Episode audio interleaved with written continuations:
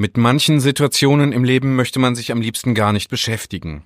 Zum Beispiel, dass ich schwer erkranke oder vielleicht nach einem Unfall oder Schlaganfall im Koma liege. In solchen Fällen kann eine Patientenverfügung helfen. Das ist eine schriftliche Regelung für den Fall, dass ich nicht mehr selbst äußern kann, welche medizinische Behandlung ich mir in bestimmten Situationen wünsche und vor allem auch, welche nicht. Um die Patientenverfügung geht es diesmal bei Kölner Leben, dem Podcast für Senioren. Mein Name ist David Korsten. Schön, dass Sie zuhören.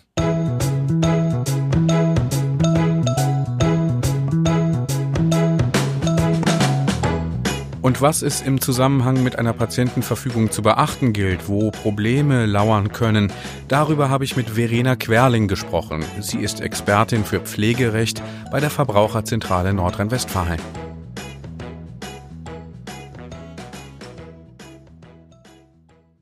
Das Thema Patientenverfügung ist ja durch die Coronavirus-Pandemie vielleicht äh, stärker in den Blick gerückt, wenn wir mal an das Stichwort künstliche Beatmung denken. Wie nehmen Sie das wahr? Ist das so? Ist das äh, jetzt zunehmend ein Thema im Zuge der Coronavirus-Pandemie oder sagen Sie, das hat damit eigentlich gar nicht so viel zu tun? Also wir können das tatsächlich deutlich wahrnehmen, dass die Menschen über Corona eine plastischere Gefahr spüren. Natürlich ist es so, äh, dass im Normalfall, also auch wenn man keine Corona-Zeit hat, dass immer so ist, dass eine Gefahr da ist, zum Beispiel Autounfall oder Schlaganfall, das sind beides Dinge, die uns alltäglich bedrohen, aber jetzt wird es tatsächlich besonders plastisch wahrgenommen und dadurch haben die Menschen viele Fragen. Die sind im Besonderen damit verbunden, ob die Patientenverfügung, die es im eigentlichen Sinne gibt, die Corona-Krankheit auch vollständig umfasst. Genau hier speziell die künstliche Beatmung, aber auch die äh, Problematik, dass man im Krankenhaus, wenn man auf der Intensivstation liegt, zum Beispiel ja keinen Besuch empfangen kann, gibt es da vielleicht eine andere Möglichkeit, das zu regeln. Und für all diese Fragen gibt es tatsächlich einen äh, Vordruck von den Maltesern. Die haben hier eine Zusatzverfügung aufgestellt, um genau diese Themen zu bearbeiten. Grundsätzlich muss man sagen, dass es nicht immer erforderlich ist. Also wir würden das empfehlen für Menschen, die der Risikogruppe gehören. Aber ansonsten ist es ganz grob gesagt schon so, dass die Formulierung einer normalen Patientenverfügung auch die Corona-Krankheit abdeckt. Sei denn tatsächlich, jemand hat hier besondere Wünsche oder Ängste, dann kann er hierfür noch eine Zusatzvereinbarung abschließen. Die ist dann tatsächlich auch nur für die Corona-Krankheit gedacht und gilt ansonsten nicht. Mhm. Und jetzt Nochmal ganz grundsätzlich, was ist denn das Besondere an einer Patientenverfügung? Also das Besondere an einer Patientenverfügung, das ist nicht zu unterschätzen. Deswegen möchte ich das auch nochmal betonen. Das Besondere an einer Patientenverfügung ist eben genau, dass ich meinen eigenen Willen und meine eigenen Wünsche formuliere und zu Papier bringe. Das heißt natürlich im Umkehrschluss, ich muss erstmal wissen, was ich mir wünsche und was ich mir nicht wünsche. Ich muss wissen, welche Maßnahmen ich möchte und welche nicht. Und da bin ich mal ganz ehrlich, das ist eigentlich ein ganz schwerer Prozess, bis man dahinter kommt, was man eigentlich möchte, denn in der Regel beschäftigt man sich damit nicht. Das ist ein Thema, das schiebt man ganz weit vor sich weg. Man stirbt mal, das will man überhaupt nicht wahrhaben. Ähm, die ganze Problematik Tod wird ganz weit weggeschoben. Also im Normalfall regeln die Leute lieber ihr Testament rund um ihr Vermögen als ihren eigenen Tod. Das ist aber natürlich nicht richtig, denn ich kann nur eine Patientenverfügung ausfüllen, wenn ich es vorher für mich geklärt habe. Eine Hilfestellung dabei ist, dass man einen Brief sozusagen entwirft, wo man mal aufschreibt, welche Ängste habe ich denn? Was möchte ich denn für mich nicht? Also viele Menschen haben Angst davor, lange im Krankenhaus im Koma zu liegen. Die haben Angst, nach einer überstandenen medizinischen Maßnahme ein schwerer Pflegefall zu sein und im Pflegeheim zu liegen und äh, nur an die Decke zu gucken, noch lange Zeit. Die ähm, haben Angst vor Schmerzen, die haben Angst vor Geräten und das kann man einfach mal alles aufschreiben. Man kann oder sollte aber auch aufschreiben, welche Wünsche man hat. Dass man kann zum Beispiel aufschreiben, ich möchte sehen, wie meine Kinder groß werden oder ich möchte auf jeden Fall noch das und das erleben, die Hochzeit meines Kindes oder eine Reise machen. Das ist absolut hilfreich für einen selber und es ist aber auch hilfreich für den Arzt, mhm. der nämlich ja dann gucken muss, welchen Patienten habe ich da liegen, was wollte der eigentlich. Bestenfalls bespricht man das vielleicht noch mit seinen Angehörigen oder seinem Arzt oder sonst wie Personen, die auch wissen sollten, was man sich so wünscht und was man sich so nicht wünscht. Und dann kann man eine Patientenverfügung erstellen. Das kann man möglichst machen mit einem Vordruck. Das ist aber kein Formular, sondern ein Vordruck, ein Textbaustein. Der bekannteste ist vom Bundesministerium für Justiz und Verbraucherschutz. Mhm. Die Verbraucherzentrale hat auch so einen, aber den vom Bundesministerium, den kann man sich halt wunderbar auch runterladen, kostenlos. Das ist eigentlich eine ganz gute Hilfestellung. Diese, also diese positiven Wünsche, das ist ja wahrscheinlich was, was man ganz gut formulieren kann.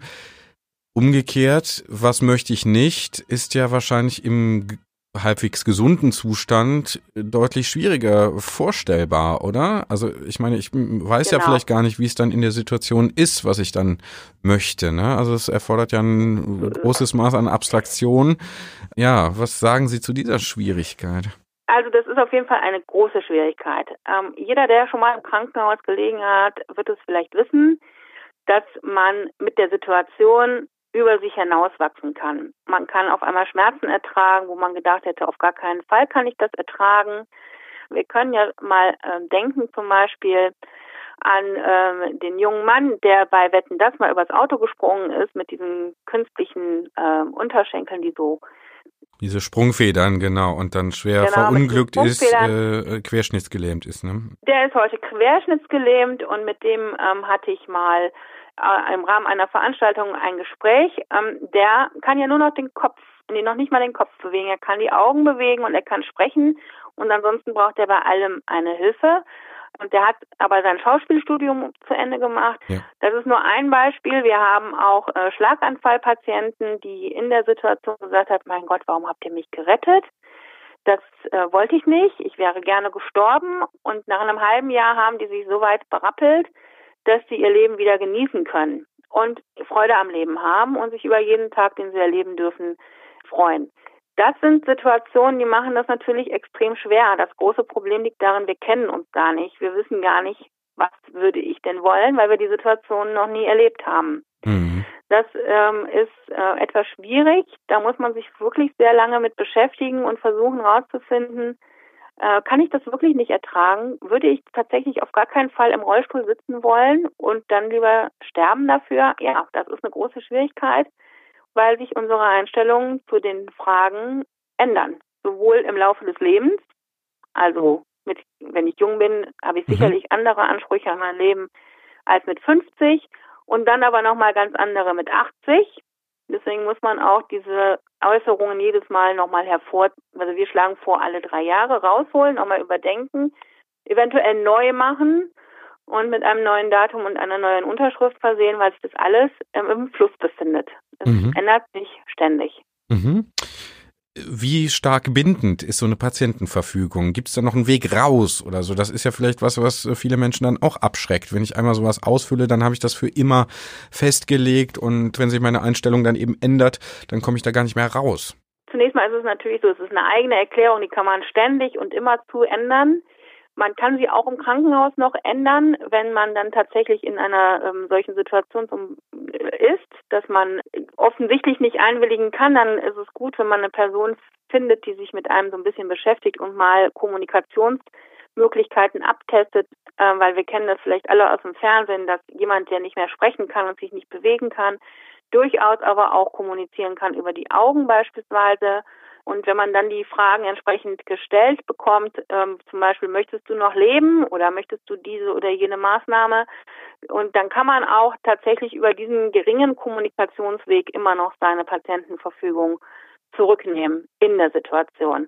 Und ganz wichtig ist natürlich auch, dass man im Vorfeld immer mit seinen Angehörigen im Gespräch bleibt, damit die auch von diesen Änderungen erfahren. Das hört sich total leicht an, mit Angehörigen und Freunden über diese Situation sprechen aber sowohl aus persönlicher Erfahrung als aber auch aus dem, was ich mittlerweile von Zuhörern oder von Verbrauchern ähm, als Rücksprache bekommen habe, ist es auch gleichzeitig das Schwierigste. Mhm. Das Sprechen über diese Situation ist ausgesprochen schwierig, aber absolut sinnvoll, damit tatsächlich, wenn die Angehörigen nachher an dem äh, Patienten im Bett im Krankenhaus stehen, was dazu sagen können, was sie denn jetzt gewollt hätten. Das ist also wirklich ein ganz wichtiger Schritt.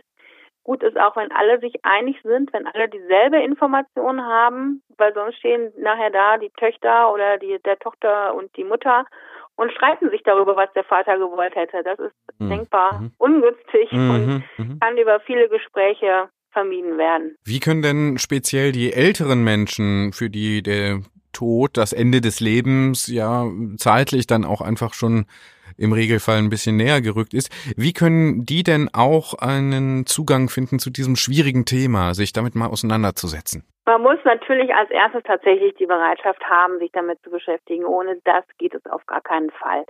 Wenn man die Bereitschaft hat, sich mit dem Thema zu beschäftigen und sich mal als erstes zu informieren, dann gibt es ganz tolle Ratgeber. Also die Verbraucherzentrale hat ganz tolle Ratgeber da, Vorsorgehandbuch oder Patientenverfügung, aber auch die Stiva, also die Stiftung Warentest, hat da Ratgeber zu, ähm, über die man sich wunderbar dem Thema annähern kann. Aber auch das Bundesministerium für Justiz und Verbraucherschutz hat zusätzlich zu diesen Textbausteinen zur Patientenverfügung natürlich auch ganz viele Informationen zu dem Thema. Also ich habe schon vielen Menschen diese Vorsorgehandbücher vorgeschlagen, auch tatsächlich im persönlichen Kontakt und ich höre also relativ oft, da habe ich keine Zeit zu, äh, mich damit zu beschäftigen. Mhm. Das ist natürlich ein vorgeschobener Grund. Man hat immer Zeit, sich mit seinem Leben und seinem Tod zu beschäftigen, wenn es auch vielleicht mal mehrere Stunden dauert. Mhm. Okay, und dann machen wir es nochmal ganz konkret. Ähm, das hatten Sie eben auch schon mal kurz angesprochen, aber gehen wir es vielleicht nochmal ganz kleinschrittig, Schritt für Schritt durch. Ähm, wie würde ich da vorgehen, ganz konkret? Also äh, wichtig ist, sich aufzuschreiben, was äh, man sich wünscht, also was man gerne noch erleben möchte. Wichtig ist aber auch, sich zu überlegen, was möchte ich auf gar keinen Fall. Da gibt es also vielleicht ja die Situation, dass man einen Freund schon begleitet hat im Sterbeprozess, hm. der vielleicht ähm, auch mehrere Jahre unter Umständen im Koma gelegen hat, dann kann man sich auf sowas beziehen, was man da erlebt hat. Ähm, das sollte man also dann äh, verschriftlichen. Dann kann man sich die Textbausteine ähm, runterladen, die wie ein Formular aussehen, aber es gibt tatsächlich einen großen, großen Unterschied. Sie sind nicht zum Ankreuzen, mhm. sondern sie sind äh, Formulierungshilfen und als solche sollte man sie auch nutzen. Mhm. Haben Sie da ein ähm, Beispiel für so eine Formulierungshilfe? Was steht da, was steht da so drin? Diese Formulierungshilfe ist so aufgebaut, dass man eben sich zunächst mit diesem Brief beschäftigen sollte. Dann geht es weiter mit der Auswahl verschiedener Situationen, Krankheitssituationen, die vorgestellt werden, zum Beispiel unmittelbarer Sterbeprozess oder eine tödlich verlaufende Krankheit. Mhm. Auch ähm, Koma ist benannt, also es gibt verschiedene Situationen. Dann muss man sich also als erstes überlegen, welche Situation möchte ich denn überhaupt regeln. Vielleicht möchte man auch äh, bestimmte Situationen nicht regeln und damit die ganz normale medizinische Behandlung in Anspruch nehmen. Also man muss nicht alles regeln, das ist auch ganz wichtig. Wenn man sich jetzt entschieden hat, den unmittelbaren Sterbeprozess, den möchte ich regeln, dann kann man den übernehmen und muss sich dann als nächstes überlegen, welche Maßnahme möchte ich dann? Möchte ich, wenn ich im Sterbeprozess bin, noch künstliche Ernährung, möchte ich Schmerzmittel haben, möchte ich beatmet werden. Das sind alles Überlegungen, die man dann anstellt. Und dann kann man es vielleicht schon so ein bisschen hören, kommt man auch direkt, wie ich finde, oder wie die Verbraucherzentralen finden, in ein Problem. Denn man weiß das ja wirklich gar nicht. Was ist denn das alles überhaupt? Was ist eine Beatmung? Was ist künstliche Ernährung? Was passiert, wenn ich sage, ich möchte das nicht? Was passiert denn dann? Mhm. Das sind also medizinische Fragen und mit denen sollte ich dann tatsächlich einen Arzt aufsuchen. Und äh, reicht da meine eigene Unterschrift oder muss ich das äh, notariell beglaubigen lassen, damit das dann gültig ist, was ich mir da überlegt habe? Die ähm, Verschriftlichung mit Unterschrift und Datum reicht.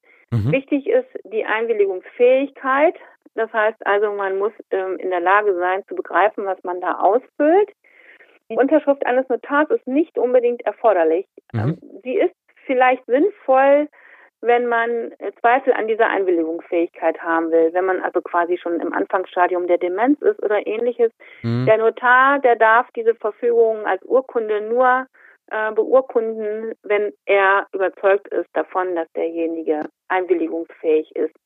In der Regel prüft er das so ein bisschen ab, indem er zeitliche und ähm, die örtliche Orientierung abfragt mhm. oder indem er äh, nach dem Namen, Geburtsdatum, wie auch immer, mal äh, fragt und da ähm, in, das für diesen Zeitraum jedenfalls bestätigen kann, dass derjenige da auf der Höhe ist und eine Patientenverfügung überhaupt erstellen kann. Ich kann mich aber auch beraten lassen bei den Betreuungsbüros. Die sind in der Regel ansässig in jeder Stadt. Betreuungsbehörde heißen die auch manchmal. Mhm. Die haben Informationsmaterialien auch zur Patientenverfügung. Mhm. Die machen auch Beratung zur Betreuungsverfügung und äh, Vorsorgevollmachten. Man kann also da direkt eine umfängliche Beratung bekommen. Mhm. Wenn ich jetzt keine Patientenverfügung habe, aber dann trotzdem nicht mehr in der Lage bin, meinen Willen zu äußern, zum Beispiel äh, weil sich eine Demenzerkrankung plötzlich sehr rapide verschlechtert äh, oder ich eben dann in einer gesundheitlichen Situation bin, wo ich das nicht mehr kann. Äh, was passiert denn dann? Bin ich dann völlig ausgeliefert? Ähm, wie ist das denn dann geregelt? Also gesetzlich ist tatsächlich geregelt, dass in solchen Fällen, wo eine Patientenverfügung nicht da ist oder aber auch in dem speziellen Fall nicht greift, dass dann der mutmaßliche Wille ermittelt wird. Das heißt also, man zieht alles zu Rate, was man kriegen kann. Der Arzt befragt die Angehörigen, er bezieht sich auch auf diesen Brief, denn der ist ja nicht auf spezielle Situationen beschränkt, sondern der gibt ja eine allgemeine Einschätzung der ähm, äh, Lebenslage wieder und gibt dem Arzt dann vielleicht auch nochmal Anhaltspunkte, ob er jetzt in dem speziellen Fall eine Maßnahme wollte oder nicht wollte. Natürlich ähm, haben Sie recht, das liegt natürlich in der Hand desjenigen, der sich da äußert. Und da möchte ich auch nochmal appellieren an die Angehörigen, die dann in dem Fall halt sich da zu Worte melden, es kommt nicht drauf an, was man selber will. Also es kommt nicht drauf an, was man als Angehöriger will. Da gibt es tatsächlich oft Probleme, dass die Angehörigen gerne festhalten wollen. Die wollen mhm. den nicht gehen lassen. Haben mhm. natürlich auch oft das Gefühl, denjenigen dann vielleicht zu töten, wenn sie eine Maßnahme ablehnen. Mhm. Aber da muss man dann tatsächlich sagen, ich muss wirklich überlegen, was hätte mein Vater oder meine Mutter gewollt und Abstand nehmen von meinen eigenen Ängsten. Das erscheint mir in dem, was mir die Verbraucher erzählen, ein großes Problem zu sein. Kann ich auch verstehen. Das ist natürlich ein emotionaler, großer Drahtseilakt, mhm. Abstand von sich zu nehmen und zu überlegen, was ist das, was mein Vater oder meine Mutter wollte. Und man kann dann zu dem Ergebnis kommen, der oder die hätte jetzt sterben wollen. Die hätte das nicht gewollt. Mhm. Und dann muss man das auch so kommunizieren. Mhm. Oder es kann auch sein, dass sie irgendwann mal was erzählt hat, ne? dass die Mutter irgendwann mal beim Fernsehgucken erzählt hat, es kam ein Film und jemand liegt mit einer bestimmten Situation im Krankenhaus und die Frage ist, wird er jetzt künstlich ernährt oder nicht oder wird er beatmet oder nicht? Und die Mutter sagte, das möchte ich für mich auf gar keinen Fall haben.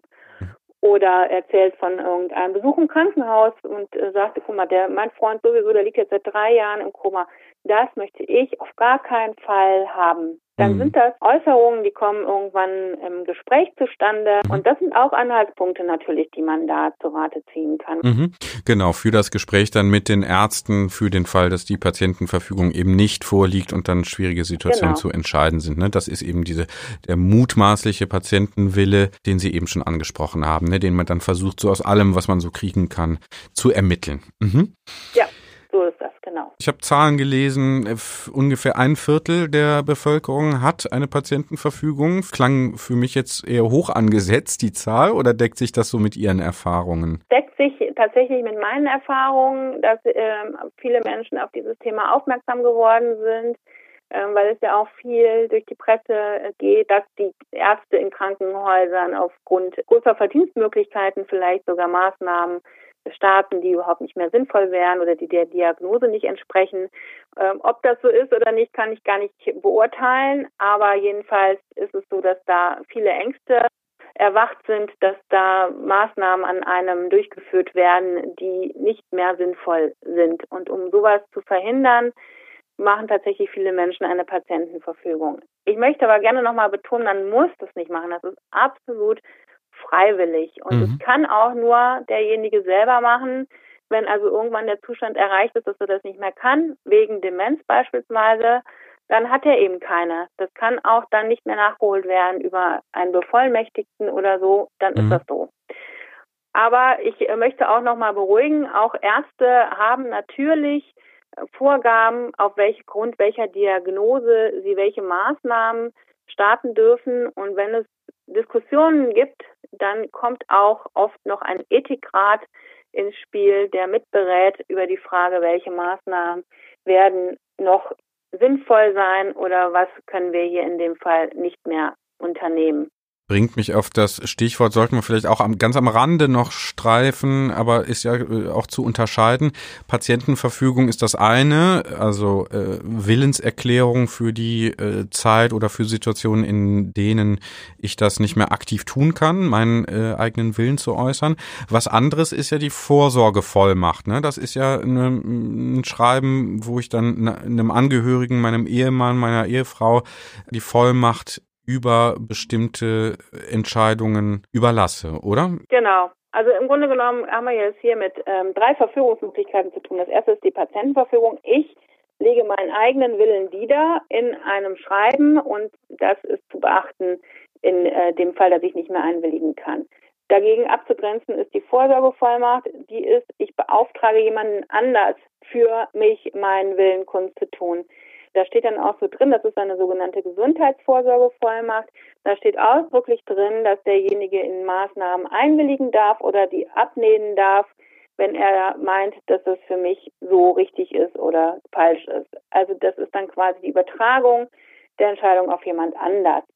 Das mhm. ist auch manchmal ähm, schwierig für den Bevollmächtigten dann. Umso besser ist es, man redet mit dem Bevollmächtigten da vorher drüber, damit er auch weiß, was er zu tun hat. Mhm. Gibt es das alles beides nicht, dann kommt als drittes tatsächlich der Betreuer ins Spiel, sodass auf jeden Fall immer einer äh, da ist, der dann über die Einwilligung mit dem Arzt diskutiert, beziehungsweise ihm sagt, ähm, da hätte man äh, Betreuter eingewilligt oder eben nicht. Mhm.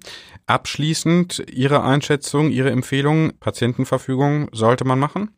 Das ist sicherlich dann sinnvoll, wenn man weiß, dass man da bestimmen möchte. Wenn man das nicht weiß, dann ist man also auch ganz gut aufgehoben mit einem solchen Brief und einer Gesundheitsvollmacht. Dann hat man es halt übertragen auf einen Dritten. Kann auch sinnvoll sein. Das kommt ganz drauf an, wie man so selber aufgestellt ist. Also wenn man tatsächlich sich ähm, gut beschäftigt hat mit der Patientenverfügung und eine Auswahl treffen kann oder eine Formulierung treffen kann, dann sollte man es tun. Es gibt aber sicherlich auch die Situation, wo man sich dazu nicht in der Lage sieht, aus den besprochenen Gründen, man weiß es vielleicht gar nicht oder ähm, man weiß nicht, was das alles bedeutet oder man weiß vielleicht gar nicht, was man will, dann kann man keine Patientenverfügung ausfüllen und dann sollte man vielleicht tatsächlich auf so eine Gesundheitsvollmacht zurückgreifen und dann jemanden bevollmächtigen, eine solche Entscheidung zu treffen. Frau Querling, vielen Dank fürs Gespräch. Ja, gerne.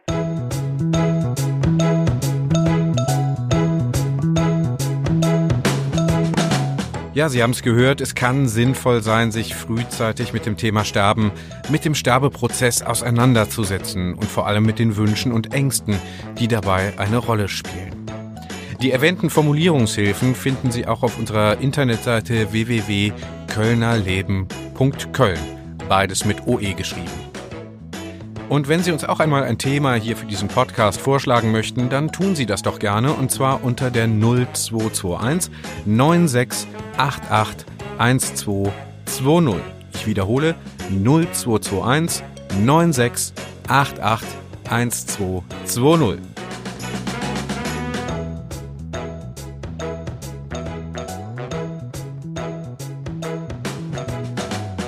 Bis zum nächsten Mal bei Kölner Leben, dem Podcast für Senioren. Ich bin David Korsten, sage danke fürs Zuhören, bleiben Sie gesund und guter Dinge. Tschüss.